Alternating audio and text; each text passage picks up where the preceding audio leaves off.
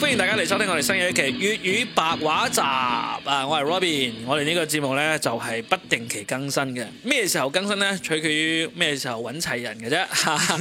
啊咁啊，並且呢，我哋講嘅內容都好求其嘅，諗到咩講咩嘢。咁但係今日呢，就係、年廿九，啊聽日就係年三十晚啦。年廿九之前呢，好唔容易聚齊咗我哋四位廣東人，響深圳嘅廣東人嚇。一齊嚟傾一啲我哋廣東人好中意傾嘅話題啦。咁啊，先同大家介紹一下，今日同我哋一齊嚟傾呢個話題嘅有牙籤， 大家好，我係長駐嘉賓啊，牙籤真係我哋白話集入邊嘅長主嘉賓。又唔會，冇睇到自己咁高啊！ 跟住呢，仲有大家都應該亦都聽過幾次嘅，我哋嘅阿輝。 Hello，我係阿 輝我嘅老鄉啊，我雲浮老鄉，仲有我哋非常之靚仔嘅喜劇魔術師楊晶。係，hello，我係楊正。喂，楊正真係靚仔㗎，上次佢嚟錄咗一次，即刻有聽眾響微博走嚟問我要楊正嘅呢個聯繫方式我啊我以為係你冇覺得嗰嗰一集太冇癮冇剪添，牙籤好衰啊！佢成日都覺得楊正好無趣我我啊。我誒咁點解聽佢聲就會揾佢？係咯，我點你哋你誇覺張得得佢嘅滯。聲都好聽係嘛？ 我點知啊？總之就冇人要過你嘅呢個聯繫方式就係啦。食屎啦！你啲觀眾，食屎啦！你哋好啦，咁啊，我哋今期咧又誒百無禁忌咁樣講咩話題咧？講一講我哋啲廣東人最中意講嘅話題，就係食嘢啊！食嘢。作為廣東人咧，我已經有好大一段嘅呢個棟篤笑內容咧，有講過我哋俾人笑，我哋廣東人咩都食噶啦。咁 你講一段啦，而家講誒往前翻一翻，我已經成段放咗出嚟噶啦。咁就實話實說，我哋真係咩嘢都中意食嘅，見到咩嘢生勾勾、行得喐嘅嘢都會話：，誒食唔食得嘅？呢個係真嘅。咁我哋由細到大，其實亦都食過好多奇離古怪嘅嘢嘅。咁我哋今日就開始講一講啦。我哋食過嘅印象最深，唔一定係奇離古怪嚇，可能係會特別好食啦，或者特別貴啦，或者特別難揾啦，或者特別難食嘅。一樣食物啦，同大家傾一傾啦。過年啊嘛，係嘛，都係喺度飲飲食食噶啦。楊正先講啊，可以。好衰啊！ 誒我先講咯，咁我誒老家係高州嗰邊噶嘛，嗯咁我印象深嘅美食，講真都係喺家鄉嗰邊誒嘅一啲美食，比如話驢肉啊，啊等等先驢肉高州喺邊啊？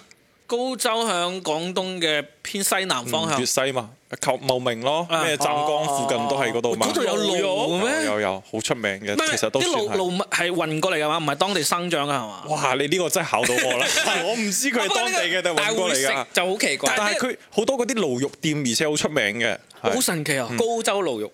誒菜市場都會有得買，甚至係哇但係諗一諗，其實都唔神奇。比如話，我哋講嘅潮汕牛肉，其實潮汕牛絕大部分都係北方運過嚟嘅。啊 OK OK，啊啊高州驢肉有係咩特驢別咧？係有一句話啊嘛，咩天上龍肉，地上驢肉係嘛？有句有有之類嘅類似嗰啲係啊係啊一句歇後歇後語嘛，就係好食咯。然之後你你覺得好佢唔好食啊？好食係真係好食嘅嚇。佢誒點驢做肉點做湯啊，同埋驢肉飯啊，都好食嘅。然之因為後。因為我喺火北京。鍋啊嗰啲嘛，嗯啊啊啊，差唔多啦，就係呢幾樣啦，就係用啲最普通嘅方式去烹飪嘅，唔係話啲去嗰啲高檔嘅嗰啲大酒店度食啊，就係啲大排檔嘅一啲老字號嘅一啲地方食嘛，就係用最簡單嘅一啲烹飪方式，然之後就整出嚟非常之好食。啊哇！我第一次聽過喺廣東有一個地方食驢肉㗎係喎，因為哇我去北京，我哋食嗰啲驢肉係嗰啲叫咩啊？好似啲火腿肉咁啊、火燒係嘛，啊火燒肉。其實北京嘅驢肉火燒其實都係河北過去噶嘛。你哋係咪火火腿嗰種咁？冇嘅係佢類似於牛肉咁樣嘅係做法鮮啊，驢我肉覺嚟得嘅，係啊鮮係啊係啊嘅，係啊。哇！真係第一次聽。哇佢佢誒直會有一種整法就係、好似係直接放落個電飯煲度同啲飯一齊煲咁樣。佢係咩香味？你可唔可以形容下咧？因為其實譬如我哋食啲火腿驢肉就好似火腿咁啫嘛。冇冇冇，嗰啲唔會有，佢就係可能接近於牛肉啊吧。係咯我都覺得係會應該就會係唔係牛肉會腥啊？唔唔會嘅。唔會嘅我哋廣東人烹飪絕對可以可以聲噶啦。係因為佢講嗰啲好原始嘅煮嘅 方式。咁又唔係話原始人嗰種原始嘛，即係話最簡單嘅烹飪方式嘛。啊食起身成係咩味道嘅啫？佢牛肉我啱咁問咗佢樣。啦哦另一種牛肉咯，你可以理解為你做哦乜 嘢啊？瞓着咗啊！你做乜俾楊正中監目 啊？我啱可問。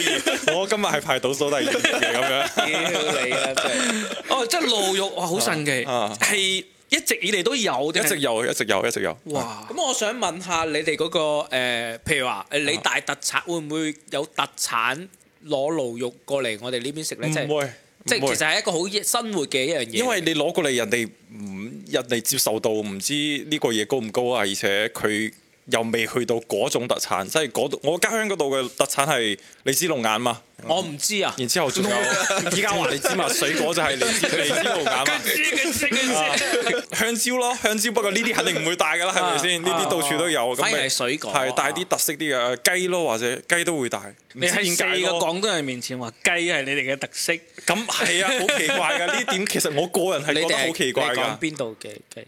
你死啊！食嘅 雞啊！食嘅雞啊，就走地雞嘛。咁我個人係覺得好奇怪嘅，但係係誒啲長輩係中意咯，會唔係，我哋一樣講啊先，你講你先講老肉先，唔好講哎係啦，唔講啲普通嘢先啦。我覺得雞真係唔值得喺我哋四個廣東人入邊 講，有邊個廣東人唔中意食雞啊？真特 係。別啲咯，會啊誒不過呢個算啦，冇咩特別嘅嘢好講驢肉嘅。係真老哎真真啊係第一次聽，第一次聽。我甚至係廣東全國角度嚟講，我都除咗呢個河北同埋北京之河外，北係真係係係係真係第一次聽講有驢肉作為當地嘅一個特即色係美日食啊嘅。常文，佢都唔算特色嘅，只日常日常食啊誒係都唔啊，算太日常咯，啊啊，咩意思啊？唔算太日常。啊就係開過過年年嗰過陣節先食唔嘅。係唔係唔係唔係，只係好多嗰啲店，但係你唔一定每個人都會食嘛。即係你真係要講到，即係你類似即係講到日常，肯定又係雞鴨嗰啲嘢嘛。即係類似廣西嘅狗肉咁咯。係係嗯係可以誒，俾狗肉普及啲啲咯啊！啊講到狗肉咁，我又要講啦啊！高州以前係好多狗肉嘅，哇係你食過未以前啊？係細個時候係食過嘅啊嚇。你未食過咩？我食過啊，都都食過邊有廣東人冇食過狗肉啊㗎？後面後面冇食係咯我長大就唔食啦，係我養狗之後就唔食。嗯係後面就冇食啦。嗰陣時仲有好似有一個咩狗肉一條街之類呢啲嘢嘅，好哇！誇即張係㗎。你啊嗰邊嘅食都幾野味下。啊！不過依家冇啦，講真，依家係應該有係有，不過好少啦。啊你你係幾時翻去一次嘅？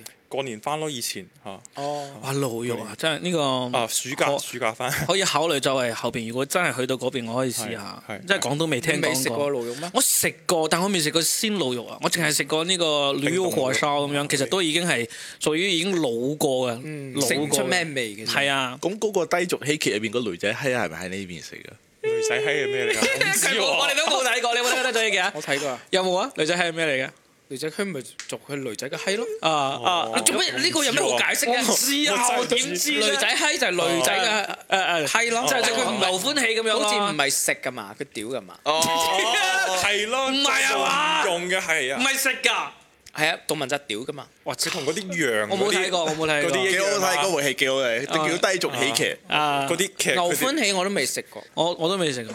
啊，OK 啦，好啊，好啊，咁啊，阿阿楊正啊先分享咗高州嘅驢肉啊，真仲係有一 OK 嘅個其實仲有一呢個個啊嘅，仲有一個係講係埋仲有一個你講係埋，嗯，誒，佢係嗰啲田雞啊，但係又唔係好似呢邊蛙來達嘅嗰種咁嘅蛙啊，嗯就可能接近於青蛙嘅嗰種大隻一啲嘅嗰種。蛙來達應該係牛蛙，係嗰啲你講個田雞係真係稻田入邊嗰種嗰種青蛙，呃係應該係。然後嗰陣時就係呢個嘢係點解會食咧？就係、誒比較比較神奇嘅功功效嘅講到就係我細個嘅時候誒、自以前成日跌親嘛，即係拗柴啊，或者骨斷咗啊，或者點樣嘛，嗯然後就會煲呢個田雞嚟食啊，煲湯，然之後話啊會比較補嘅、嗯啊，同埋啲親表哥表弟都係。生骨係嘛？係係係，呢、個咁後嚟我又冇去證實啦，咁大家有興趣可以去證實下但我印係咪有象冇中用嘅。但我印象中廣東人覺得話誒受咗傷之後生肉啊、生骨啊係水魚，其實係生魚。我錄節目嗰時記錯咗，我係聽過，即係我哋嗰邊聽講嘅，即係會好多時候話，比如你跌親誒有咗傷口咩之類嘅，佢會煲水魚湯啊，或者係煮呢個水魚俾你食嘅。我個湯啊，有一個印象比較深嘅就係煲出嚟嘅個湯係綠色嘅，啊！即係呢個蛙，即係呢個係呢個田雞呢田雞哇個具體係咩我唔係幾知啦，真係我可能已係佢經唔係幾記得啦，可能佢嘅皮啊，佢嘅皮我上只面啊記得佢個湯係綠色啊嘅，不過係好飲嘅，啊啲肉都係好食咩嘅，咩咩味咧？鮮味定係咩咧？係鮮好似雞比較肉嗰鮮，啲味係嘛？嗯，唔因為似蛙就係好似雞肉啲味嘛，啊，又唔一好定鮮啊，咯，有啲田雞肉就好滑咯係，雞肉啲啊味。係咩？田雞係啊係雞肉味嘅咩？我我我我冇咩印象啊冇咩印象啊，係咯，我覺得唔係咯，即係揞埋我眼，叫我食一嚿田雞同埋食一嚿雞雞肉，我應該分得出嚟嘅。 O K 啦，好好 OK，OK，OK 高州嘅兩樣特色美食啊，咁啊，阿阿輝咧，阿輝有冇咩可以同大家分享嘅？你印象中嘅好食嘅嘢或者唔好食嘅嘢？腸粉誒， 我食我記得誒，即係因為我我對食誒一係一般興趣，但係我覺得記得誒有次親戚帶我哋去食嗰啲比較撩楞嘅嘢咧，佢佢有次帶我哋去食個龍虎坊。龍龍虎鳳喺邊度食啊？喺邊度食啊？啊！我唔記得啦，因為好細個嗰時候係啲親戚帶啲去啲農家樂嗰啲地方。龍仔蛇係嘛？龍就係蛇，係虎係貓貓，貓鳳就係啊鳳就雞係雞。啊哦貓就貓真係好恐怖啊！貓我我食真係貓真係食唔落啊。真真係好恐怖！嗰時候嗰時候唔細個時候唔知龍虎鳳係咩嘢，佢係一大煲嘢嘅咧。但係食起身咧就又食唔出係咩肉嗯你係喎。冇印象㗎啦嘛？真係冇印象，但係咧誒，我食兩件就食唔到，但係又又啲，所以咧就嗰啲親戚話：唉唔食嘅話，直接叫廚房炒碟誒誒、呃炒個雞蛋炒炒炒涼瓜。然唔係你之後嗰時幾多歲你就想唔食啊？十歲左右，十歲之後你有你有自主意識話可以唔食呢啲嘢啦嘛？我大人叫你食乜就食乜㗎唔啦。中意食咩嘅啊！我哋細個時候唔想食就唔食㗎係啦咯。嚇！你哋咁我霸哋道啊！我哋呢一代真係唔食飯㗎，大佬，唔係阿媽叫我哋食咩食咩咁哇！我嗰咯。代真係獨生叫你子女嚟㗎叫你食咩你唔食，大巴冚過嚟啊！我我哋係黃而嚟且㗎呢啲咁撩楞嘅嘢真係頂唔順咯，真係。啊係嘛？係啊，所以呢個就係你覺得哇，真係第一時間食過嘅最特別嘅嘢。啊我未食過貓肉，我我應該都未食過。我我但可係能但係我細個有見過啲人誒、呃，為咗食貓肉去殺嗰只貓係有幾咁殘嗯忍，好恐怖啊！我已經唔食奇怪嘅嘢啦。係啊，而家真係唔想食奇奇怪嘅嘢真係真係唔想食。係啊大個之後，好我狗肉好似就食過三四次咯，可能就係、啊狗係好食 嘅，係真係好食嘅。好食係好食，但係就會選擇唔食咯但。係我唔食。覺得冇咩特別咯。我其唔係佢實香啊香啊！我以前食過，但係我覺得你話同牛肉比，你話真係比佢好食幾多咁，各有特色啫嘛，都係嗯食完狗肉係有啲熱咯，興興咯㗎。。嗯，好啦，咁啊，阿輝仲有冇咩其他美食可以同大家分享啊？誒、呃以前即係都係都係都係都係同我呢、個誒、自己本身即係對食唔係好感興趣嘅有關嘅故事啦。就係、有一次去深圳一間又係同親戚帶去嘅親戚一間好高檔嘅誒嗰啲自助餐廳啦。咁佢哋嗰啲其他啲親戚誒、都係食嗰啲咩生蠔啊、牛扒啊。而且然之後啲攞好貴嘅雪糕食啊，我但係我從來都係就係攞意粉去食。攞攞咩？意粉配意粉嚟食，一位一位一張票，一張票三四百蚊，然之後我從頭到尾就係喺度食意粉， 所以你哇！真係好浪費喎， 即係自助餐嗰你啲。細個應該係半價票嚟 㗎嘛？嗯好浪費，好浪費啊！好啦，咁啊，牙籤咧潮州新新煙咯，你哋如果真係有，你哋食過未啊？食過誒嗰啲誒蟹嘅新煙，蟹蟹啦，嘅嗰啲新煙蜆啦，蜆嘅新煙，血蝦啦，血蟹嘅新煙，係咯，生煙生醃，啊即係用生誒煙攞嗰啲醋酒啊去誒醃醃呢個嗰啲係咪蟹。叫醉蝦醉蟹？我哋叫新煙唔係咯嗯唔，係，醉蝦亦都係生嘅。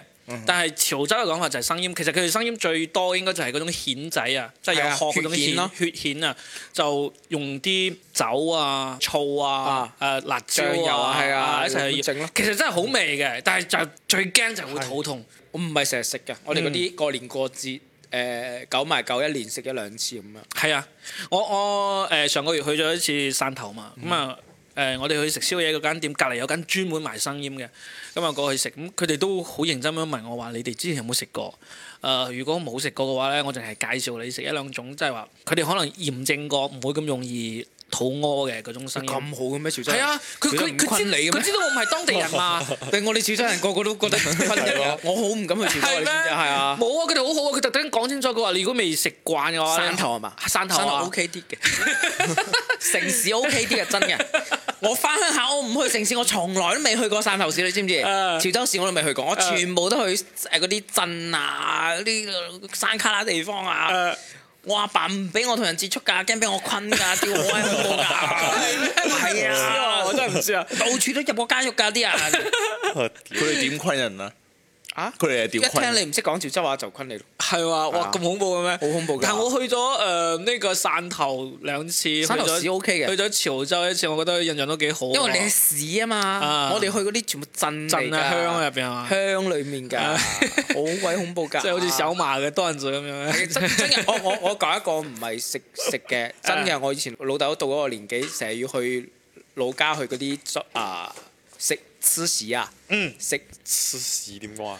即係食總之就係白事嘅嗰啲係哦宴席咯，即係有人死我咗。去佢話去嗰趁啲虛咩趁虛係嘛唔係趁虛唔係唔係話唔係啊出事就係我廣食東酒席話咯，唔係唔係啊又唔係廣東話可能冇一個專門嘅，就係有人白事有有人走咗白哦哦唔事，好你去意思食嗰啊啲。之後咧，佢去咩冇理解類似到格子鎮啊，或者嗰啲咧，佢啲咩誒，我好似都同你分享過，就係、全部佢哋去到我老豆嗰時拍咗喺我哋屋企群度，佢話拍咗呢個先，叫無毒家庭， 即係呢個家庭冇人制度，冇人販毒，冇人 哦俾個獎勵，哇！哇成村都販毒嘅，誒屌好啊撚誇張㗎。誒，之後以前我我嗰個公司即係咪係陸陸豐嗰邊喺陸豐嗰邊，啊以前我創業嗰時咧回收垃圾啊嘛，啊即係我公司嗰啲咧，佢話佢村裏面個個都販冰毒㗎。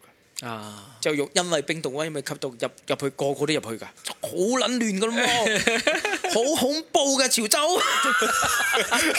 好啦好啦，我哋講翻美食啊，新煙啦，新煙新煙啊然之仲後有我講一個比較温馨嘅一個回憶咯，就係誒，好似每次到清明嗰時咧，我老豆都會帶我家姐同我開車去喺一個拜山嘅地方，即係去去清明啊。嗯我哋拜嗰啲山，之後路過我哋去食鹹粥，鹹粥咧就係一碗清嘅粥，然之後咧斬好多呢啲誒，我哋叫卷咧，即係肉條啊。嗯，誒喺湖生條啊、魷魚啊、老魷魚啊、誒、豆腐啊呢啲全部切切切，一般凌晨三四點嗰時開到嗰度，之後我哋攞啲嘢放喺個白粥度食。嗯，然之後咧，我哋每年都會用呢個儀式去路過呢個地方去食呢。喺邊？度啊？唔記得咗啦，又係嗰啲即係潮汕嗰邊咧，定係山卡係拉地方，潮汕嗰邊嘅。潮汕嗰邊係山卡拉嘅地方鹹嘅粥係啊？鹹粥。後尾有一次我就去，我哋又去開到去，見到個因為一開始都係嗰啲好老嘅一家一個師傅喺度切，突然間個師傅唔喺度，佢個仔喺度做。之後我就問我老豆，誒、佢嘅嗰個師傅咧，我話老豆話唔好問，可能已經走咗啦。嗯咁啊、嗯就咯就有呢啲回憶咯。呢、個係我我好中意食潮州嘢嘅，啊，牛肉啊，潮州嘅所有嘢，我覺得潮州嘢好好食嘅，係、嗯咯呢啲咯。潮州嘢係好多誒、呃外省嘅人、外地嘅人，佢嚟到廣東，基本上係會將潮州嘅排響前三嘅。係啊，潮係州嘢我唔知點解潮州咁唔識食，同埋誒佢海鮮又好食。但係我因為我上個月先去咗一次汕頭，即係啊特登揾嘢食啊。嗯我唔知點解呢，潮州呢個地方嘅美食俾我嘅感覺啊，即係除咗牛肉火鍋之外啊，佢哋好多嘢都係少食。唔高端，即係唔係佢高其實有嘅。但係其實咁樣嘅潮州菜，如果響北上廣深呢四個一線城市咧，啊潮州菜基本上係高檔菜。係啊，但係真正嘅你去到當地，你會覺得佢哋當地嘅其實其實都係小食為主嘅，即係除咗牛肉火鍋之外，唔知點解嘅，可能係出咗去做生意做呢個飲食嘅潮州人特別識得將佢高端高檔化同埋正規化。其實我未去過潮州嘅城市嘅，但係係啊，即即包括包括你講我唔係城市啦，啊即係我去到潮州，去到呢個潮汕，我食到嘅嘢，即係除咗牛肉火鍋之外，其他普遍嚟講感覺都係你少有冇食食。海鮮啊？我嗰次去汕頭就專門揾咗汕頭當地嘅朋友幫手推薦，佢、推薦其中一個就係一個海鮮餐館。嗯我去到嗰個海鮮餐館，我食到嘅海鮮咧都係好求其， 即係新鮮一定新鮮嘅。即係同你同我喺深圳專門去一間所謂嘅海鮮餐廳。可以食到嗰種，你會覺得哇隆重啊，招待貴賓先至去。但係嗰個小餐館就係、一個小餐館，你個海鮮都係好好閒閒地嘅海鮮，我唔知點解咧。你所謂閒閒地係咩啊？即係首先嗱係咁樣嘅，我如果要喺北上廣深去呢個專門食海鮮嘅地方，分分鐘幾千蚊埋單，嗯咁入係啊係邊啊哦就會有呢啲誒好貴嘅蟹啊、龍蝦啦、斑啊斑啦呢啲呢啲嘢噶嘛。但係喺潮汕呢、個，即係當地人可能可能覺得我啊覺得我冇乜錢，冇推薦我好高檔㗎啦，但係至少。我睇佢推檔推薦俾我一個，同埋喺呢個大眾點評上面其實都好唔錯啦。但我去到嗰度，我兩個人食咗兩百幾蚊，我哋咁啊我哋咁啊真少係啊真係我哋我哋真唔係話慳住點啊！當當然，我想點貴亦都冇，亦都冇龍蝦，亦都冇咩帝王蟹，亦都冇咩好勁嘅蟹嗰隻。我哋都掂咗條斑啊！短條斑都兩百幾， 先兩就百幾。哦就兩百唔夠三百蚊兩個人埋單啊！即係當然食得唔係好多咯，即係但係就我覺得點解咧？好好神奇，即係我哋喺幫上廣深食潮汕菜，一定係大菜嚟㗎。我請一個人去潮汕餐館食係係落足本中嘅菜粵菜咯，係咯。係啊，所以就好好神奇。咁我響呢個汕頭亦都有感覺到，即係話汕頭嘅呢個食嘅嘢啊，同埋消費啊，同埋市容市貌啊，真係唔係好襯得上特區，咁 講講啊，真係唔係好襯得上特區呢 à? 個 個咩啫？你間間都鬧咁多人 鬧， 真係好奇。我因為對汕頭呢個位置，我覺得好正啊！佢咧又係海邊城市喎，嗯佢又係海灣入邊喎，佢真係有個叫內海咁樣嗰個一個地方啊。咁加埋佢佢離汕頭市區先至誒二廿幾公里嘅地方，仲有一個好正嘅南澳島啊！嗯嗰個島好正啊！你開車上去，喺車上喺島上面兜一圈兩個好似《四鐘。海》呢部電影就喺鬧。係啦，就咪四口嗰部電影就喺上面拍嘅。哇！我覺得一個城市佢有啲咁正嘅地方，成個地理位置又咁正，又係咁早俾人定為特區，佢應該係超級發達、超級先進先啱。哇！但係我睇到就即係 即係成個汕頭最頂卡嘅一個酒店就係五星級嘅就係呢個喜來登，仲要係 cheap cheap 地嘅喜來登嗰陣。 我哋覺得哇，佢真係浪費咗。即係首先大家都知汕頭人、潮汕人係好識做生意。誒點解開始講 點評城冇所謂啊市嘅冇所謂啊你講唔啊係點評美食 嘅，咁有乜所謂啫？係啊，即係我覺得一個咁正地理位置又咁正又咁早得到發展機會嘅城市，最後發展起嚟係咁多特區入邊，幾乎係最差嘅，可能仲不如珠海。我想問你，認為點解潮汕人到處走啊？因為嗰度就呢個就城市唔唔好啊好啊嘛，就個位唔係置邊唔個好啊。跑啫？哇！但係嗰城市真係好好喎，佢又有海灣，又海濱，又內海，又有海島，依山傍水，人傑地靈。我天啊！真係反正我每次翻鄉下都不人你又水唔係汕頭嘅，你我咁咪知啊潮汕鄉下啊我你知啊我我我回答唔到你嗰個，我係揭陽 㗎，誒揭陽揭揭嘅，陽市下面嘅。睇咗下個地圖啦，嗯好正㗎我個發位現置。個汕頭好似喺廣東嘅邊緣，係咪啊？算係你唔但係？但你諗下，你你又有海港，又有高鐵，北邊你就可以去到福建，南邊就嚟到啊呢個個廣當東。官嗰啲問題嚟嘅，係嘛即係嗰啲係啊，肯定啦，就係你個當官嘅唔識做啫嘛，關人民會唔會乜關？即係我對汕頭人印象真係好好，因為佢哋響全世界都成就好高。嗯但係我冇諗到我去到汕頭當地，我就發現係一個我幾乎覺得呢呢句話叫有句話叫咩啊？山係滿天星嘛， 山係滿天星啊，最豬係西團河啊！ 咩啊？豬絲一坨一坨係食啊，啊！我跟唔到添。我 OK OK 好啦好啦，咁啊，你哋都講完你哋印象中好好食嘅嘢啦，咁我又講一個我印象中真係值得同大家推薦嘅一樣嘢。其實我響我好似響之前嘅某一期節目都有講過嘅，就係、我哋鄉下嘅一樣嘢叫做酸豬耳。真係好特別。首先咧，你哋食過誒、呃、會酸嘅肉類，就比如話誒、呃、廣州有白雲豬手啦，跟住好多地方都有呢、個誒、呃白雲鳳爪啦，呢啲都係酸噶嘛，啊酸味嘅肉食噶嘛。咁、我哋嗰邊係有一個特別，唔知點解就有一間店，有一一兩間店佢哋係特別中意做呢，淨係做呢個酸嘅豬耳，即係用啲醋啊醃好之後。白色㗎，白色嘅，酸嘅豬耳，然後咧佢切得好細，然後同佢佢間店調味調出嚟嘅醬料，個醬料亦都係酸嘅，酸辣酸辣咁樣嘅，好好味，哇！我真係未食過。未食過咧，即啱定係係熟酸，㗎？梗係熟㗎啦，生嘅豬耳邊。我驚咗啊！我即係聽到你哋講啲生嘢即。係你講呢個白雲豬手誒、呃白雲鳳爪，大家都知係點樣啊，都係咁樣做。其實佢亦都係幾乎係類似嘅做法做出嚟嘅，但係佢就齋做豬耳，並且咧係幾乎數十年如一日，一出嚟幾乎就賣晒。今日有幾多個賣晒就唔再做新噶啦，又要等到第二日先有得食噶啦。所以我每次翻去咧，即係我幾乎年年年都會翻鄉下一趟，但係唔係每年都食得到，因為好多時候去到佢就已經賣晒。通常我翻鄉下都係一兩日啫嘛，咁啊買唔到就你唯哋有而家等冇下嗰一年㗎啲加啦。微信叫佢哋寄嘅咩？因為依家好似你啱講嘅南澳島咧，嗯我阿媽就有南澳島嗰啲人嘅微信，嗯佢哋而家就可以定期去揀佢啲嘢，寄啲海鮮過嚟。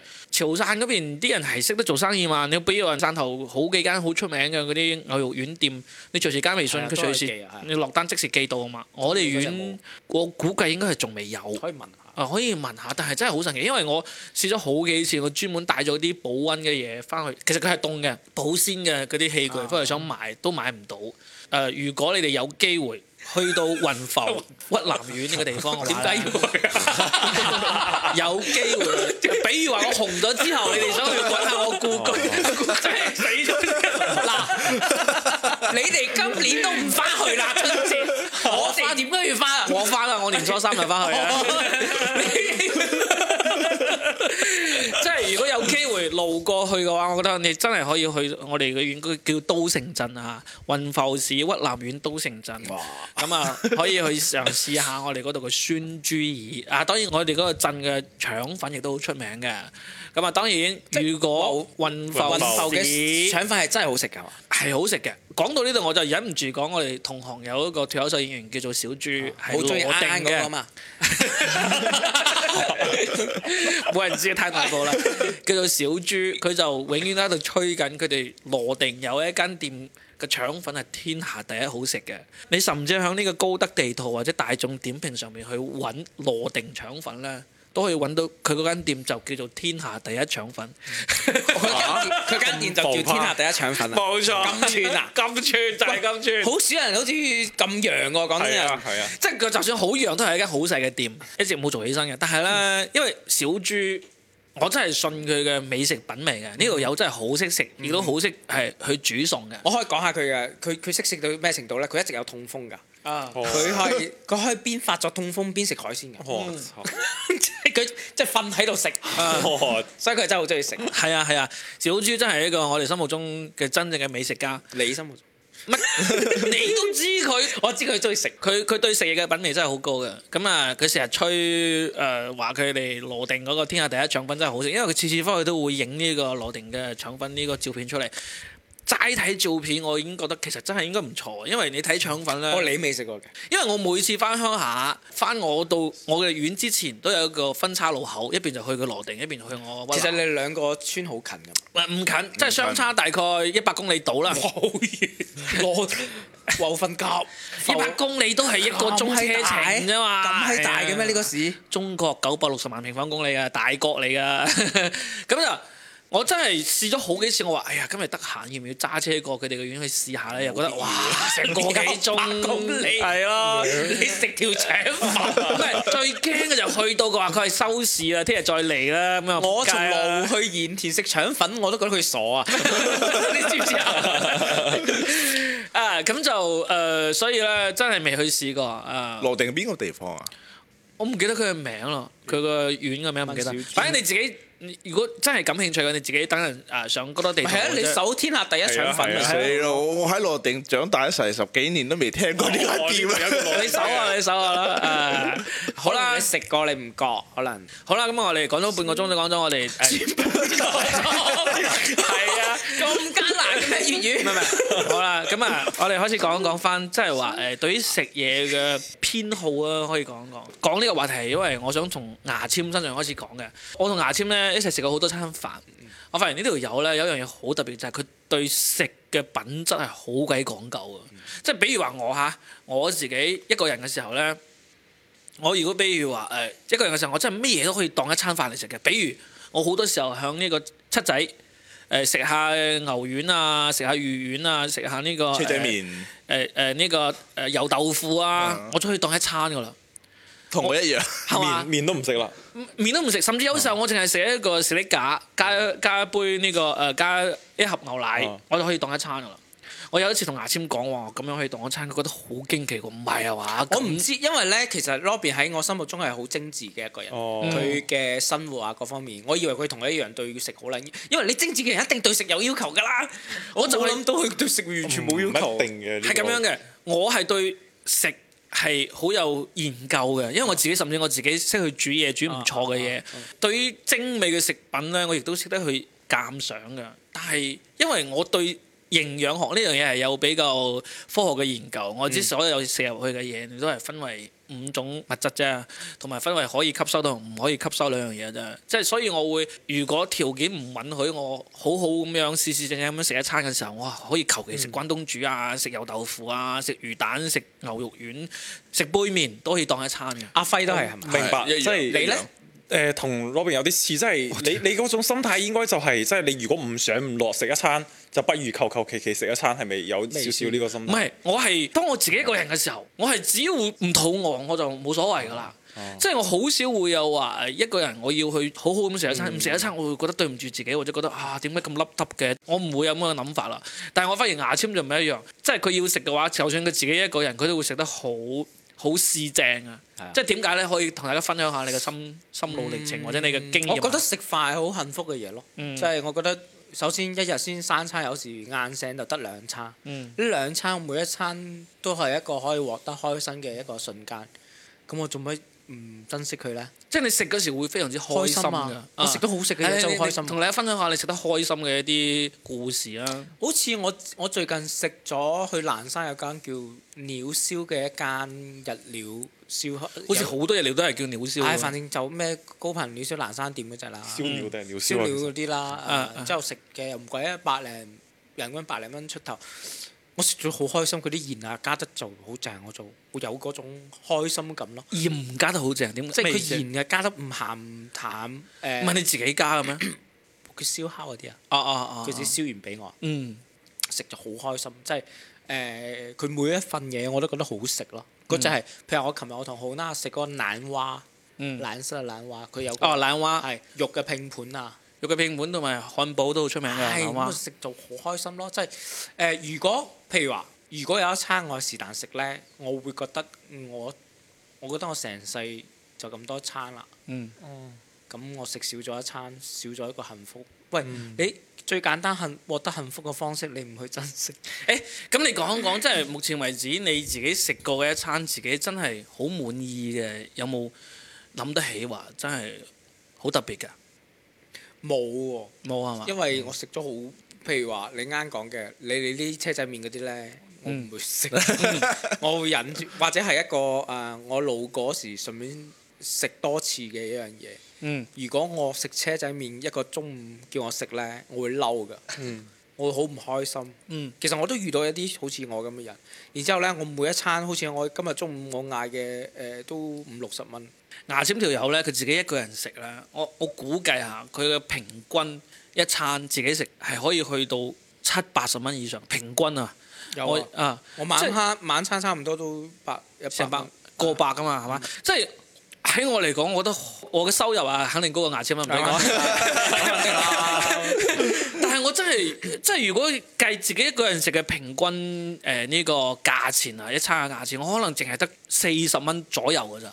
即係蚊喺深圳都難揾喎。誒心裏係幾難，即係即係我自己如果係同人食，肯定就唔止啦。但係我如果自己可以自己搞掂嘅，真係可能甚甚至四十蚊都未到。就講一個故仔，琴晚佢好晏先食宵夜啊嘛，誒、先食飯，晚飯冇食，我跟住佢話叫誒我我陪佢啊嘛，佢、嗯一直行嗰啲嗱喳嘢 咧，我就好閪唔爽，我一直我一直摳佢去木屋燒烤嗰度 食，即係佢去嗰啲，哇！佢是但睇到一個誒、叫咩誒嗰啲咩誒蘭州拉麵嗰啲啦，我就我好驚佢坐低坐低，我唔想食嘅喎，嗰啲咩？係啊，咩咩嗰我啲我雖然食飽咗湯粉啊嗰啲咩係我唔想食啊，湯粉王啊！係啊，佢一直喺度秒做嗰啲好 cheap 嘅嘢 咧，我一直摳佢去冇燒烤，我話唔好啦，去冇燒烤啦，去冇燒烤啦。然之後咧，冇燒烤等好耐，佢叫我去十八號嗰個酒館酒吧，我就啊問佢有好食嘅嘢咩？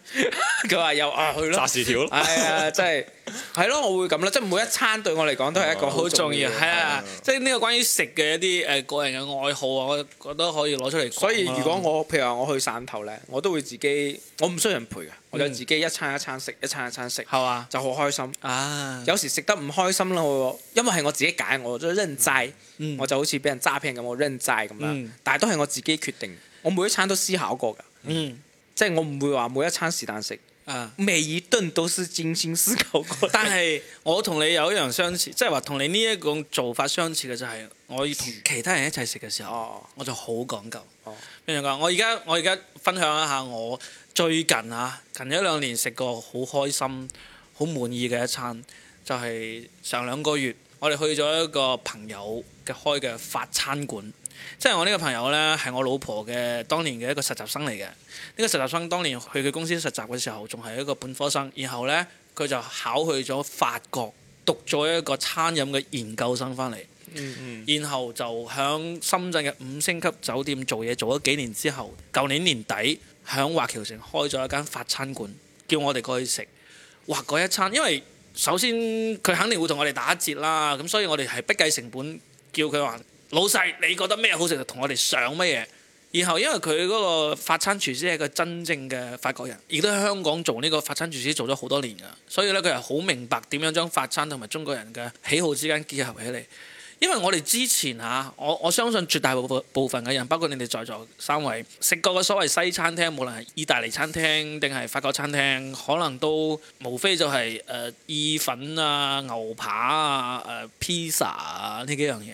哇！但係嗰日嗰個法餐老闆同我哋做出嚟嘅就係真正嘅法餐，由前菜頭盤好耐啊嘅等。唔會好耐，因為佢知道我哋提前講好咗嚟啊嘛，並且我哋講好咗你想咩，我哋食咩，想你最好啊咁樣，就哇！我嗰時先知原來法餐係有咁多好食嘅嘢啊，即係我而家我甚至都唔記得每一個菜叫咩名。嗰嗰次食完係好幸福嘅，好幸福㗎開心嘅。幸福因為因為有有有啲識食嘅人介紹俾你，並且呢嗯你知道呢個識食嘅人係唔會呃你嘅，因為呢個同呢個朋友真係好熟，熟到我哋知呢條友一定唔需要昆我哋，嗯所以上嚟嘅每一道肉、每一道菜點樣做、咩內容都知嘅。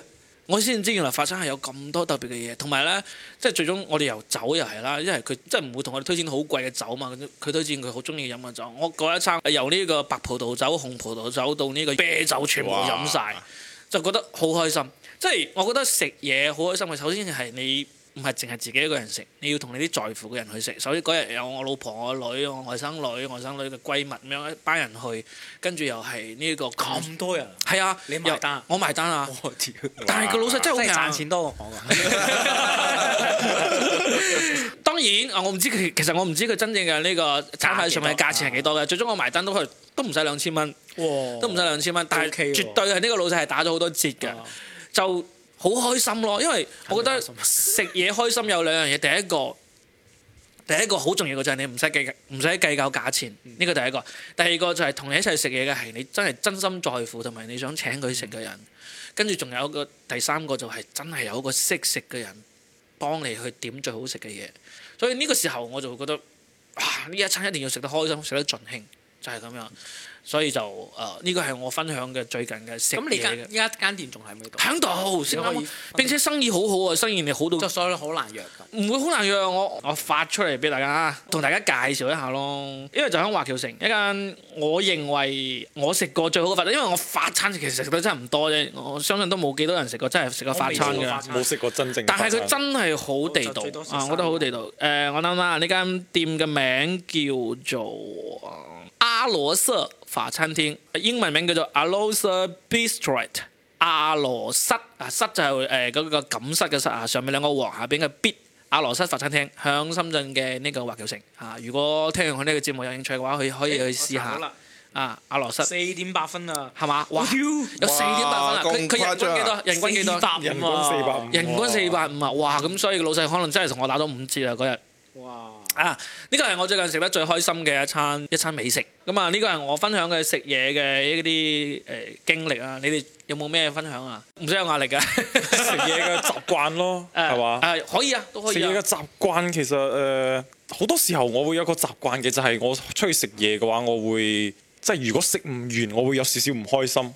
哦，係，咁神奇我係會咁神奇，我係會，我係會有呢種係啊！你可以話我有窮病唔緊要，但係我係會有呢種即係你呢種即係你習慣會你會特啊登食晒佢嘅。咁又你你為咗食完會做啲咩事誒、咧？呃其實又唔會做咩事嘅，只係點菜嘅時候小心啲點咯。啊，啊嗱，喺你講先，我同你分享一個故事。我哋上海有個脱口秀演員，好神奇，佢係個山東人，佢可能同你一樣，可能都係細個屋企比較家境貧寒。你知係邊個？你唔好講佢名啊！呢個啊係好大隻嘅，所以咧佢食量亦都好大嘅。佢同我哋一齊出去食嘢，甚至去飲嘢啊！佢係完全唔可以見唔到有人會有剩菜同埋剩嘅飲料啊！佢會幫我哋食晒飲晒。啊哇！我唔至於，即係人多嘅話，肯定係會有剩嘅呢種嘅係啊話，我係會我係會睇慣咗㗎啦理，解嘅。見慣咗佢㗎好啦。勁啊！佢真係會，佢知道你唔打算食啦，啊佢就問你仲食唔食啊？你仲飲唔飲啊？我哋話唔要啦，佢就哦，佢就會攞過嚟食晒佢，大飲晒胃王佢嚟，㗎，好勁啊！真係勁到後嚟，你因因為為食菜食米飯啊，米飯同埋同埋即係即係，比如話有一杯星巴克嘅美式咖啡啊啊， 啊好多人都飲飲飲唔到美式咖啡，黑黑咖啡又苦噶嘛。佢都會幫你飲㗎唔係佢落攞去即啊係人哋飲咗一半，佢飲佢咗佢攞剩低嗰一半嗰嗎？個吸管都係用人嚟。冇冇冇冇，佢佢問你啊，仲有半杯喎你唔飲啦，咁跟住話你唔飲啦，佢就會好啦咁樣，佢就會將你嘅吸管攞開，將個杯蓋打我未開，試過，你同佢經歷過呢個經嘢歷過，佢就會飲晒。好犀利喎！所以後嚟，因為我同佢好熟嘛，後嚟我有一次問你問佢佢啊，哇點解要咁樣？佢話我就係有呢種強迫症，我見唔到浪費佢係食焦物。慮嘅係咪？即佢係會其實唔係焦慮嗰隻我嗯我開始以為佢真係單純唔係嘅，我可以理解。佢，但係我唔會咁做啦，佢就放係心。焦 慮，佢就係見唔到浪費食物。因為當時我哋去一個飯類似飯堂工作單位嘅飯堂裏面，我哋幾個人啊嘛，嗯然之後咧，佢本身佢自己嘅飯就好鬼多啦， 嗯，就見到隔離有個飯，啊你不吃啊，你幫你吃啊，係啊，我我未試過咁食咁多碳水嘅人，我以為係佢啊會死咁，佢甚至都唔係問你我幫你吃啩，你不吃啦，我哋係啊話我不吃啦，直接佢就攞過嚟攞過嚟開始食。我哋成班人呆咗啦。係啊，真係好神奇。即係後嚟我有同佢講話，咁樣其實誒、呃即係我知你有呢種焦慮，但係咧呢個其實會對你嘅個人形象係會有影響嘅。我咁樣都唔係擔心佢人，我擔心佢心身體啊，係啊，誒咁啊，佢佢佢就好食得嘅，佢咩百幾又大大隻隻，成兩百斤咁大隻，又唔係好肥啊。我所開以始唔知呢個 OK 理由，我以為佢真係齋食得啫。唔係唔係，佢就係呢個原因。咁你你會唔會啊打包啊？我誒打包啊。咁你出去同大家嘅嗰種唔會啦，譬如話你同屋企人、同女朋友嘅嗰種就會咯。嗯打包其實都少啦，因為太麻煩啦嘛，嗯盡量即係點嘅菜可以食得晒咁樣咯。因為我依家係自己住嘅，咁其實可以打包，我會順便打包第二日食，我會覺得 OK 嘅，係我會咯，我會打包。方便嘅話就會咯，嚇主要係方唔方便咯，睇嚇。冇冇嗰種咁恐怖嘅強迫症，嗯但係我只係心入邊有啲 啲但係覺得我唔我舒可服能同啫。你相反啊，我唔想食就晒。嗯肯定啊，你你餐餐都七八十蚊，肯定係唔 有。係，啊譬如我食咗，我而家食食啲飯唔多噶嘛，啊誒可能食，譬如話佢飯好大啊，全部都係飯，我食半碗，啊剩翻呢個半呢種情況我都會有食嘅，翻嗰半碗我可能就就係啲菜食晒佢咯，啲白米飯菜我可唔能留一食半啊，唔想食啦，唔食呢啲都會有嘅嚇。嗯，你有咩飲食習慣？阿輝飲食習慣講唔上，因為我係對飲食呢啲食呢樣嘢，即係要求你真就係好講，你可低，以幾求其都得。真係好求其。我有時候我會覺得食我食嘢只係只係為咗生你會存，唔會食屎啊？咁你你講你食嘅最求其啊嘅一樣最嘢，求其一樣嘢。最求其一樣嘢我試過試過，即係有時候有次即係疫情嗰時候，屋企冇嘢食就為咗食食餅乾，誒我都係啊，我好多時候食餅乾當一係啊餐食㗎，餅乾當一餐當啊，一餐係啊。啊特。殊情況嘅唔算嘛。唔係唔啊！係㗎，即係有時候就懶得去去去揾食啊，懶得去叫啊。懶如得果我去食餅乾食一餐，我會發朋友 圈，我覺得自己好慘啊！係啊，我今日中午就食餅乾食咗一餐吃餅乾我今日吃一頓中午，我沒想到三十多年 來還要淪落到這個地步，我會咁噶，我今日中午就係食咗一包餅乾加一盒酸奶當一餐，係啊，我我唔得㗎。然後我就發咗段子。 係我我譬如話我啲有時去錄影啊，或者跟嗰啲劇組啲，咪會發發黑嘅咩？哦 我會忍住 唔食，我就唔食嗰啲飯。出去搵食嘅嘢啊啊係出去揾，我要忍到我落班，然之後出去食，或者我睇落去，我會夾啲一兩個我自己覺得有啲好食嘅，食完就。 我係咁。講翻阿輝，咁啊追求嘅當食餅乾當一餐啦。係食食餅。不過呃有一次就就因為呢個我呢個對食唔係好講究嘅事，有一次咧就有個廣州個 friend 嚟深圳，就話就要我呢種人帶佢去食一樣好食嘅嘢。點解咧？為咗為難你咩？唔係，佢嚟咗深圳，可能要我帶我帶佢請食食飯啊揾嘛揾人佢就覺埋得單你。係地頭蛇，覺得你會縮啊係啊埋。係啊，呢個可以理解啊。之後咧，我真係真係做咗攻略嘅，然之後做攻略就去咗去羅湖一間餐廳，咁就佢食咗之後覺得。我我食嗰時候，我係有有少少緊張嘅，因為我 因為即係我驚好，我揀揀得唔好啊嘛。但係但係佢食咗之後就個就講咗句誒，我覺得呢間餐廳同廣州嗰邊有得打。嗯哦， 咁 串，廣州人佢佢佢佢串咩啊？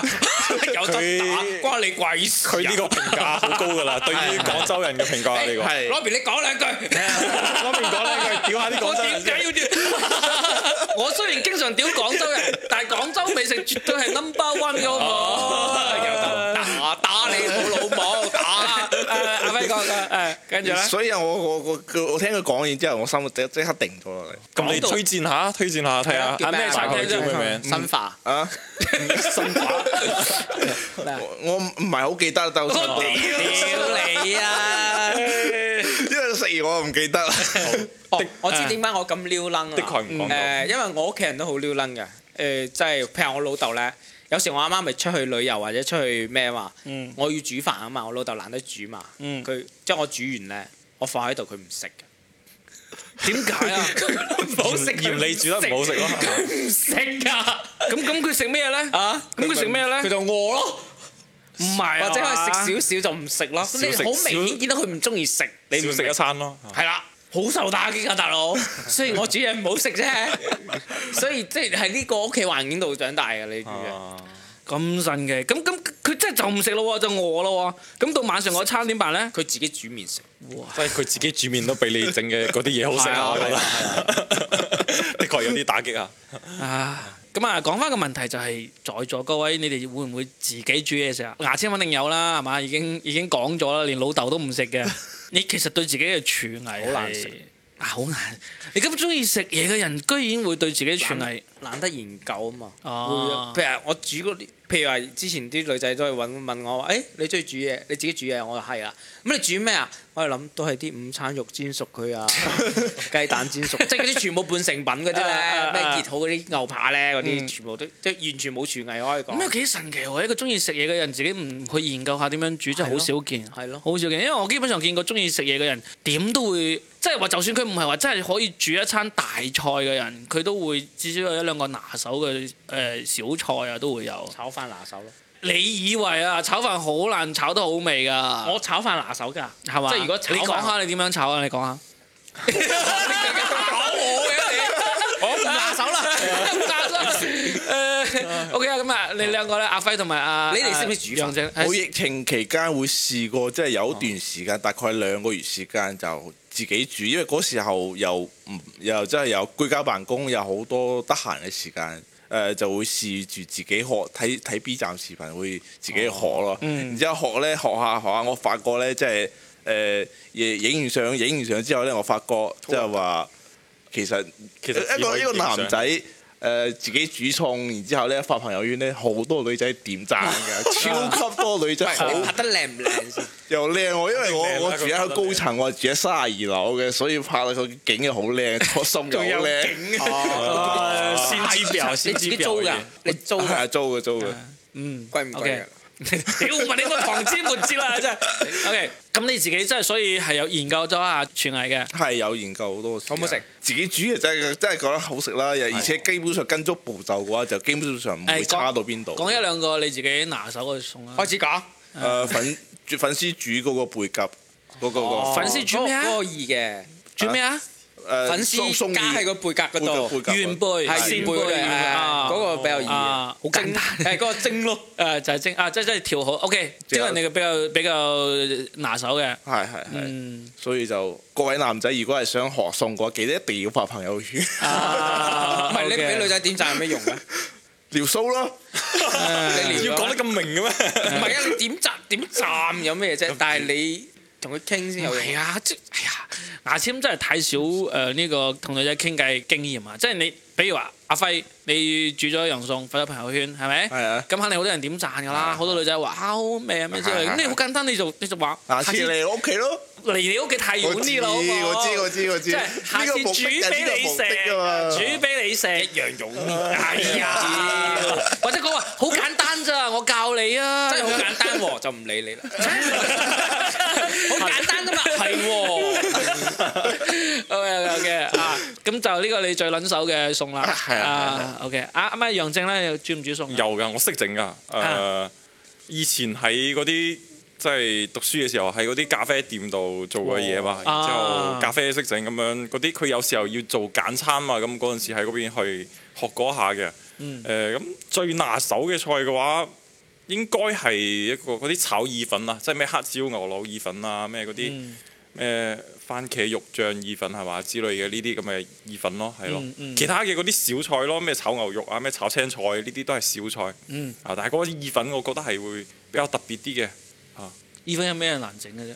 步 驟好似話，步驟係有你同講廣州有得究分㗎，係啊我唔係好煮過好多意粉啦，嗯但基本上意粉就係首先你煮熟係咪？冇過硬，誒即係冇冇煮過濃。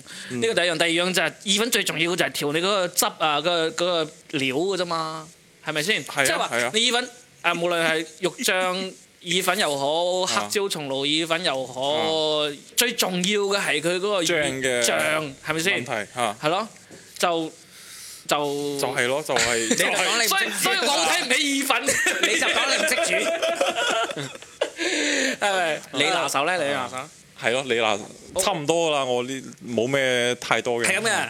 我咧其實係因為我由細係誒我有兩個家姐嘅，嗯兩個家姐一個比我大六歲，一個比我大七歲，所以可以想像喺一個廣東家庭入面，一個男仔係唔需要煮飯嘅，即嗯係由細到大我係淨係識得淨頂籠係煮飯、撳電飯煲掣咁樣嘅啫。嗯咁、後嚟我真正開始煮嘢食係到我當時係誒、呃第一次準備創業，我要開咖啡館。咁開咖啡館之前有兩個兩三個月咧，誒、有三個幾月咧，我走咗去呢、個各個餐館入邊潛伏打工啊！我第一個去咗一個好似仙蹤林咁樣嘅地方，就係、去咗仙蹤林，跟住、後嚟去咗呢、個誒、呃、披薩克，後嚟去咗星巴克，啊亦都去咗肯德基，即係喺廚房入邊有踎過，就真正見到咗後廚係點樣運作嘅。嗰時候先係第一次對煮食呢樣嘢係有咗少少嘅概念，跟住去完呢啲地方去。去去偷師之後呢，咁等到我開店之前仲有兩三個月啊嘛，咁嗰時又已經辭咗職啦，好鬼得閒，咁咪日日等女朋友落班咯，等等女朋友落班之後咪開始煮餸咯，開始研究啲菜譜啊，煮餸咁樣就算係第一次開始煮餸，跟住後嚟仲有一年左右嘅時間，我係煮咗一年左右嘅餸，係因為我老婆誒陀緊 B B 嗰時候，咁、就兩個人住，你知道孕婦係對於食呢樣嘢係好挑剔噶嘛，咁就為咗令到佢食得開心就。研究咗好多菜式，研究咗好多餸，你煮一年菜真係好勁喎！係啊煮咗一年啊因為要不停咁樣去變換花變換啊係啊，你幾個花餸俾人鬧㗎，係啊係 啊，就次次佢都食得好開心咯。咁所以我就真係就咁鍛鍊出就嚟。咁鍛鍊出嚟啦。咁加埋我有一個香港嘅五星級酒店嘅朋友，嗯五星級酒店入邊嘅主廚啊，真係入邊嘅大廚師嗰種人。我又同佢好 friend 噶嘛，好多時候我煮餸，我某一個餸我煮得覺得啊點煮都唔夠好味嘅時候，我就會問佢，咁佢就會一講我就明，一講就明。咁後嚟就所所以，我基本上我覺得我煮餸係，仲有一樣嘢我發現我有少少天賦就係、我無論放乜嘢調料我都唔會放過啊！我、我會感覺得出我放呢啲調料入去，放幾種調料入去會變成咩味？最終出嚟嘅味就係同我腦海入邊想像嗰種味係一樣。差唔多。後嚟我有問過好多煮餸嘅人，佢哋話其實呢種算係天賦嚟嘅。啊，你你會感覺得出呢個味係咩味，同埋你唔會放多，亦都唔會放少。就係你唔使好似按嗰啲菜譜步驟咁樣啊，呢個兩匙羹啊，嗰個三匙係啊係啊羹，你就隨意發係揮咁啦，樣啊隨意啦，隨意可以以可以做得呢個啱會天賦啊。所以我會煮得 OK 嘅。咁你應該去做廚師啊！我其實係可以做噶， 但係做咧喜劇就係因為實在太難啦，因為廚師其實有好多基本功嘅嘢，你係唔想去做啦，咩刀工啊，仲有啲鑊啊，點樣釘手啊呢樣嘢而且我係覺得煮飯係一個好需要耐心、好需要耐心長時間嘅一個工作，因為點解你話問我點解你自己唔煮？喂，我醒咗十一點，我煮完咪肚餓咯，嗯即係你可能你煮都要成個鐘、個幾鐘個幾咁兩樣，個鐘，啊仲要洗碗，仲要洗碗，又煮得唔好食喎。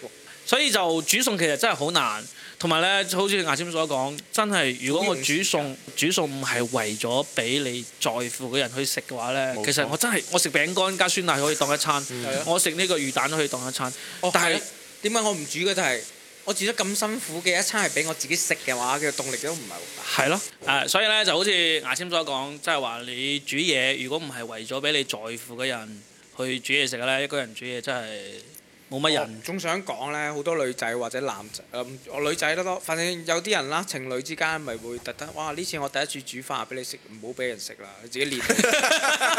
真係㗎好傻㗎，真係㗎唔會有任何感動。第一次煮一定難食㗎，你係練啊多幾次先 啦，大佬。呢個係我第二十次煮嘅一個餸，哇，OK 啊嘅。第一次煮，屌你老母，臭閪，唉，真係煩啊！ 即係一個餸，如果你唔係真係煮過，唔好話二十次咁苛刻啦，你唔係煮過五六次十次八次以上係咧啊，都唔叫拿手菜啦。你你就算煎個蛋啊，你都知唔好啊！真真係啊即係唔好話煮完一個去感動，完全唔會感動㗎，真係唔好食㗎，大佬。嗯佢感動純粹係為咗氹你開心㗎係咋啊啊，所以唔好講呢句話添 啊，煮煩死啊！煮嘢食呢樣嘢，即係甚至你包括淨係煮個飯啊，你放個水啊，你都唔係咁容易放得啱啊！啊，煮嘢食係一個好大嘅學問，真係一個需要天賦，第二個需要勤奮，呢個同任何一樣嘢，係啊不過我哋講棟棟笑都係一因樣啊為就係嘅。要花時間，我覺得真係要耐心花時嗯間。譬如話你切菜啊嗯，你個步驟啊，你呢次失敗咗，下次又又有呢個信心做同一個係菜再失敗啊。冇錯，你即係你頭先問我話點解唔去做廚師？做廚師有一樣嘢好重要嘅，人哋刀工啊，嗯好講究。比如話我而家雖然煮餸已經煮咗咁長時間，我斬雞仲係唔識斬啊，湯魚都唔識湯啊。但係唔妨礙我煮得好食。我最近有一次巔峰就係、呃上一年嘅春節，我喺我外母屋企過，咁招待好大一班人。唔知點解嗰日就覺得我外母嘅人好辛苦，我就話我嚟幫你手啦，幫下幫下幫晒啦，幫晒變嗰一咗主廚，嗰一餐年夜飯嘅有成十幾個餸，有超過十個係我做嘅，哇！即係佢哋都覺得好神奇。哇！原來你真係咁但係你識十煮幾啊！個餸就要起碼兩三個鐘，兩三個鐘啊，真係兩三個鐘啊！體力活嚟㗎，體力係啊活嚟㗎。即係即係幫下幫下，我就覺得哇！我冇動作又慢啦，跟住佢佢佢佢佢手又佢一浸水就會爆拆啊咩，所以我就越做越多，越做越多，最後變成咗外母同埋外父幫我打下手，全部都係我做，其實即可能係幾乎全部係我攰做到，食唔落飯嗰只喎。唔會唔會應該唔好會幸福嘅一種感唔覺係唔係嘛係，？即係其實唔會，因為我其實真係至少有兩年嘅煮誒、呃至少有一年幾嘅煮餸嘅經驗嘅，所以我會知點樣會慳啲力啊，點樣會快。並且我仲有一個好勁嘅就係、我會一邊煮一邊清理呢、個呢、個呢、啊個啊呢、個做面㗎。有有好多，譬如我老豆好識煮嘅，但係佢就唔清理。啊！我哋呢要個好清理啊煩㗎，呢個好煩。即係呢個時候，你願意花心思去為人哋做一台餸啦。咁但係咧，你就覺得哇，我做得餸好巴閉啊，所以你要幫我清理啊，你要幫我執，我我冇所謂啊。我既然花心思，我真係會台面又清理好，甚至食完之後洗碗我都得嘅。即係，但 係我可能會一兩年先一次咯。咁咁，如果人哋你煮完啲人食兩下之後，唔會，唔係唔係，因為好唔開心。因為我有信心， 真係我有信心咯，真係咁樣嘅。識煮餸嘅人有一樣好重要嘅嘢，就係、你餸煮咗出嚟之後咧，你要自己試啊。即係上台之前你要自己試，你如果試完之後你覺得我垃圾，你點解即刻倒鬼咗佢？你仲話冇做，係啊，你仲話冇做呢樣。我真係有試過，當年煮一樣餸之後，我食我屌咁難食啊，乜倒鬼咗佢，跟住食一齊食嘅人話：，誒唔係仲有一樣咩餸啊？我話啊冇啊冇啊，你記錯咗啦咁樣。 真係會啊！所以煮餸呢樣嘢，即係點解今日會講煮餸呢樣嘢咧？就係因為首先廣東人中意食啦，第二個其實我相信絕大部分嘅廣東人都會中意煮餸嘅。你煮得多唔多，煮得好唔好，另外一回事。但係你對煮餸多多少少都有啲研究啊。好多時候我哋廣東人喺食嘢嘅時候就會話啊，呢個煮到老咗啦，煮沙煮壞咗啦，咩之類咁樣，其實基本上都會都會點評 嘅。係啊，點評啊，我但係我唔會點評我阿媽㗎。因為我知佢煮餸辛 苦，然之後咧佢一嬲就我哋都冇飯食嘅，所以然之後我老豆點評我都會叫我老豆係唔好講嘢，你又唔煮啊講咁多嘢，咁係啊，啊，我哋嘅粵語白話集又耐唔耐咁又更新咗一期啦。呢場呢一期就講咗一下，應該好多呢個廣東人聽咗都會有想表達嘅慾望嘅。相信我哋嘅聽眾入邊亦都有係咪啊唔， 相信我哋嘅聽眾入邊有唔少嘅美食家同埋呢個啊大廚嘅。有咁冇啊人聽啊如果你聽完之後想過嚟同我哋推薦下你哋家鄉美食啊，或者過嚟 show 下你嘅廚藝啊，或者講下你嘅美食故事啊，都歡迎過嚟評論嘅。咁啊，冚牙籤一巴啦！佢話冇人喎，嚟啊！ 當我 M 啊，我哋嗰代小學嗰時候咧，會有睇部動畫片叫《中華一番》嘅，佢哋係係好我哋好中意睇呢部動畫片嘅。佢哋日本嗰啲將將我哋嗰啲你有冇中聽過？冇，我冇聽過。中華小當家係咪有個係中華小當家中華小當家啊，依家叫中華一番之類嘅。啊，佢哋日本就係佢哋將我哋嗰啲中國嗰啲嗰啲煮菜煮餸文化，佢寫得好誇冇，哦佢哋張。有神器㗎，佢哋有七個神器拼埋一齊可以煮碗面。 係咁啊！我其實對日式美食其實真係唔係咁。哦，你唔中意睇食好魚生啊？唔係，我中意食，即係日式美食，我知佢哋壽有咩壽司之神啊，啊誒、有咩各種嘅誒、日本美食啊，都好勁。但係我因為我真係真真正正去咗日本一次，真係到處揾美食嚟食，我覺得佢哋嘅至少佢哋嘅烹飪手法係同我哋中國真係爭好遠嘅，即係佢哋嘅食材係絕對一流，佢哋識得揀食材，佢哋識得去加工食材，咩都好勁。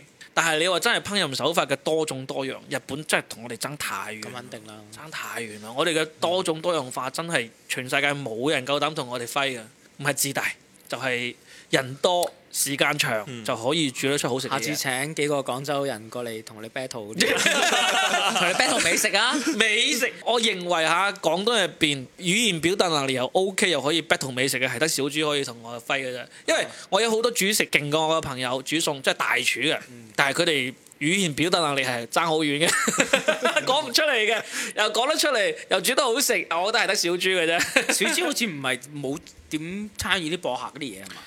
冇錢啊嘛，因為 凡親冇錢嘅嘢佢都唔會參加嘅。 你俾佢錢咯，我做咩要俾佢錢啊？我真係，哎呀好啦，關於美食咁啊，三位仲有啲咩可以同大家傾噶？冇啦。好啦係嘛，咁啊好啦，咁啊我哋就傾到呢度啦。咁啊各位等人幫我一齊黐對聯啊，迎新年啦，好嘛？好咁啊祝各位廣東老友記聽得明粵語嘅老友記新年快樂啊！恭喜發財，年年有上餘，啊市性，好，越食越有，越食越有。係拜拜。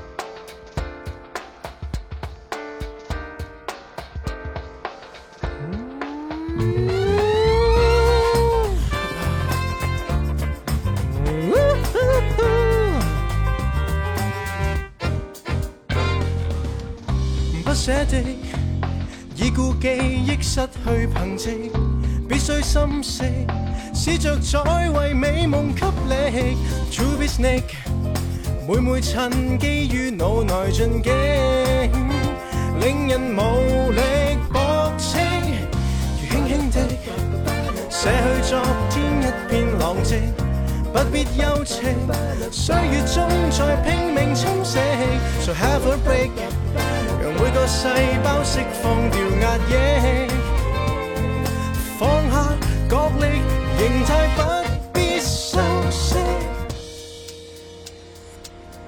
緣何令你令我在不斷露營，像任性，為求盡氣力放大到讓萬人都尊敬，公司可給予晉升，愛侶會倍添熱情。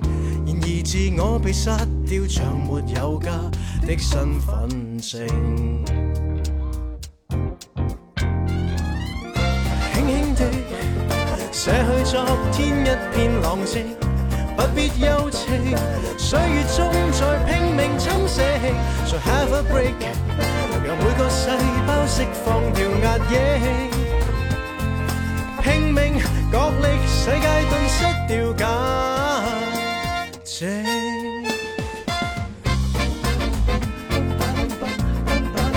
巴拉巴巴拉巴。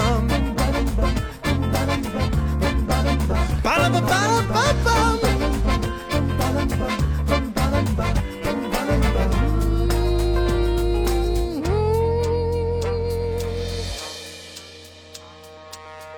能重拾覺在腦內一抹熱情，漸覺醒，願看到些掉往日失落事情，清一清，要跟火花呈弱性，再擦着某種反應，悠然地有若助禪，肯出心境。